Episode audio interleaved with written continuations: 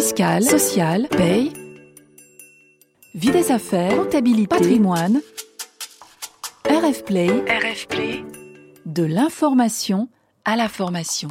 Jury Tools. Jury Tools. Jury Tools. Bonjour, bienvenue dans Jury Tools, un podcast de la revue fiduciaire. Dans cette nouvelle série de 4 épisodes, nous allons parler de la marque. Et pour euh, nous accompagner, nous recevons Marie-Emmanuelle Haas, avocate au barreau de Paris. Bonjour. Bonjour.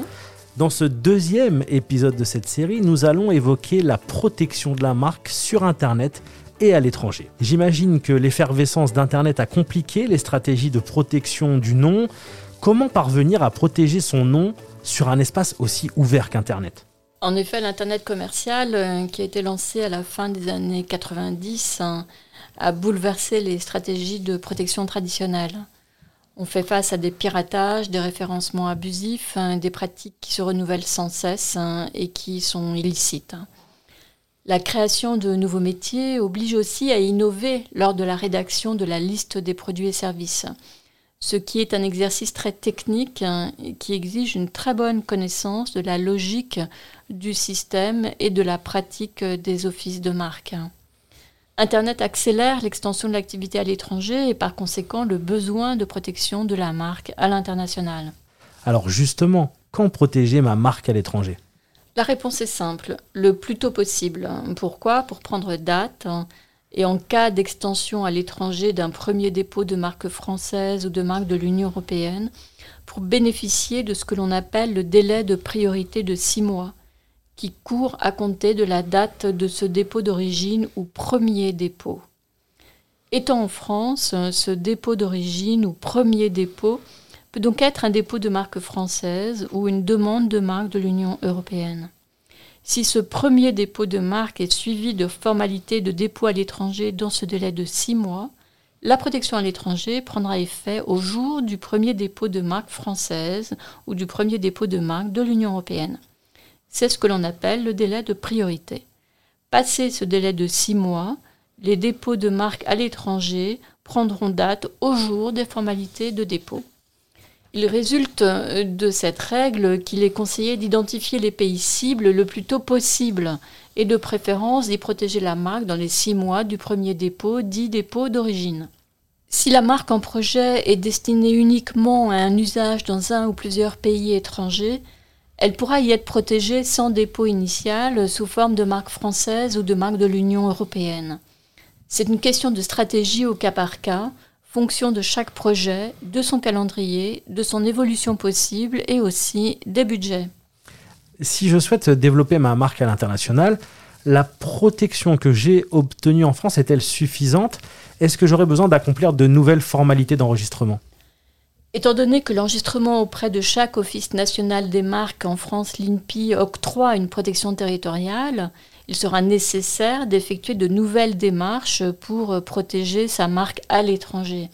Il s'agit donc au préalable d'identifier les pays cibles dans lesquels l'entreprise souhaite étendre son activité à court, moyen ou long terme. On peut le faire à l'échelle européenne, auprès de l'Office de l'Union européenne pour la propriété intellectuelle, l'EIPO, pour acquérir un titre unitaire protégé dans les 27 pays de l'Union européenne. La marque de l'Union européenne a l'avantage de constituer une marque unique. Elle permet à son titulaire de disposer d'une marque valable dans l'ensemble des États membres actuels et futurs. La protection de cette marque sera identique dans chacun des pays de l'Union. Les entreprises dont les marques sont amenées à circuler dans l'Union européenne ont donc a priori intérêt à utiliser la marque de l'Union européenne. À l'échelle internationale, la protection est mise en place soit pays par pays, soit en faisant usage du mécanisme de l'enregistrement international géré par l'Organisation mondiale de la propriété intellectuelle, l'OMPI, située à Genève. Ce mécanisme permet d'accomplir une formalité unique pour demander la protection à titre de marque dans un ou plusieurs des 124 pays ayant adhéré à ce système, dit système de Madrid. Cela ne signifie pas que la marque sera protégée dans tous les pays la protection restera territoriale et sera gérée pays par pays par les offices des marques de chacun des pays qui auront été désignés dans le cadre de la demande d'enregistrement international.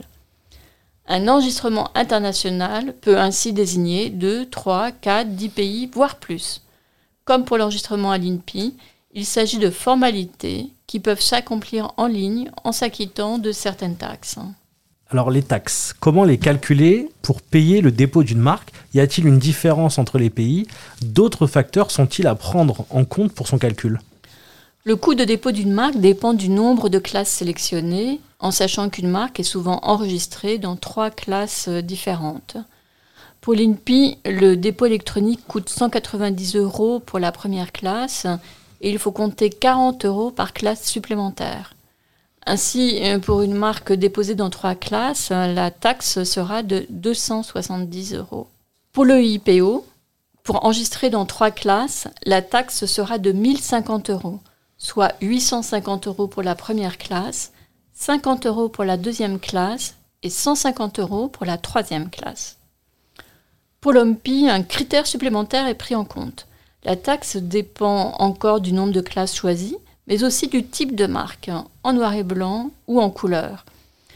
Elle dépend également du ou des pays dans lesquels on souhaite étendre la protection.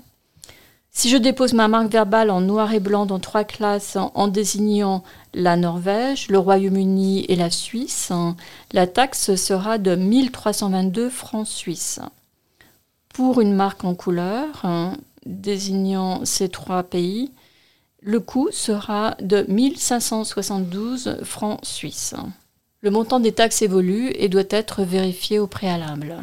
Alors que se passe-t-il si je m'aperçois que la marque que j'ai déposée en France existe dans un autre pays?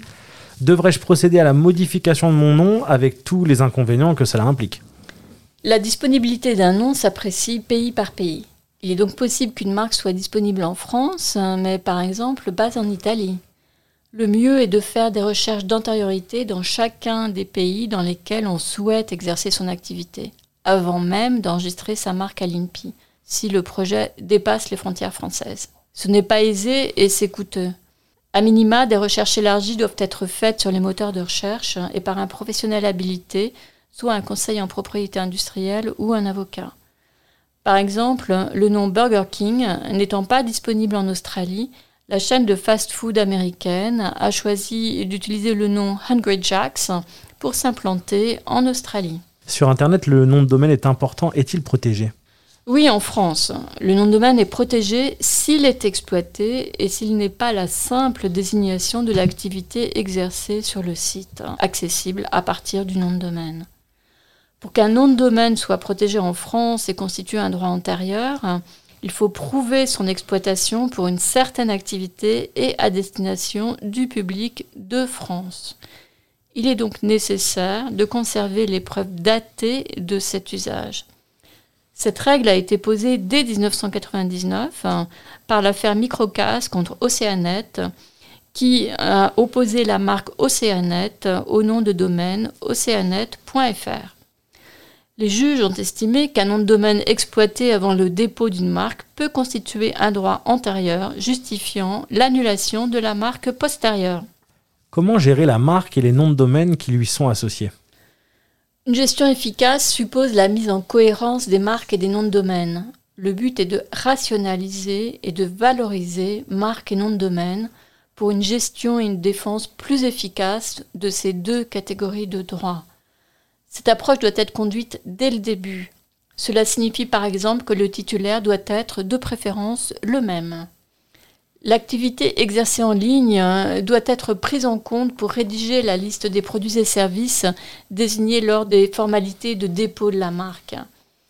Autre aspect, les pays dans lesquels la marque et où le nom de domaine sont ou seront exploités doivent aussi être identifiés pour déterminer les pays de protection de la marque et de création des noms de domaine sous l'extension locale, comme par exemple .fr pour la France, .de pour l'Allemagne, .it pour l'Italie, etc. Alors finalement, pour répondre à l'intitulé de ce podcast, euh, que je rappelle, Ma marque sur Internet et à l'étranger, quels conseils retiendrez-vous en priorité pour euh, réussir le choix de son nom? Premier conseil, définir une véritable stratégie de marque en France et à l'étranger et anticiper les évolutions de l'activité de l'entreprise. Ensuite, Associer la stratégie de protection et d'exploitation de la marque à l'étranger à la stratégie d'enregistrement des noms de domaine qui lui sont associés. Cela signifie enregistrer les noms de domaine sous les extensions nationales, c'est-à-dire sous les codes pays des territoires cibles, avec par exemple, et là je donne de nouveaux exemples, le point ES pour l'Espagne, le point AT pour l'Autriche, le point US pour les États-Unis, etc. Après les avoir enregistrés, surveillez la bonne exploitation des marques et des noms de domaine dans chaque pays et surtout conserver des preuves datées ayant date certaine de ces usages, selon une démarche interne qui doit avoir été clairement définie et qui doit être respectée et suivie de façon régulière. Autre conseil, surveillez les éventuels dépôts de marques ou enregistrements de noms de domaine identiques ou ressemblants qui auraient été effectués par des tiers afin de pouvoir réagir et de s'y opposer le plus tôt possible. Autre conseil, communiquez les certificats d'enregistrement de vos marques aux places de marché. Cela facilitera votre présence sur ces places de marché. Enfin, déclarez les marques auprès des douanes pour mettre en place une surveillance douanière et vous donner les moyens de lutter contre les contrefaçons provenant de l'étranger. Merci beaucoup Marie-Emmanuelle Haas. On rappelle que vous êtes avocate au barreau de Paris. On se retrouve très vite pour un nouvel épisode de Jury Tools. Retrouvez tous les podcasts de RF Play et plus encore sur rfplay.fr.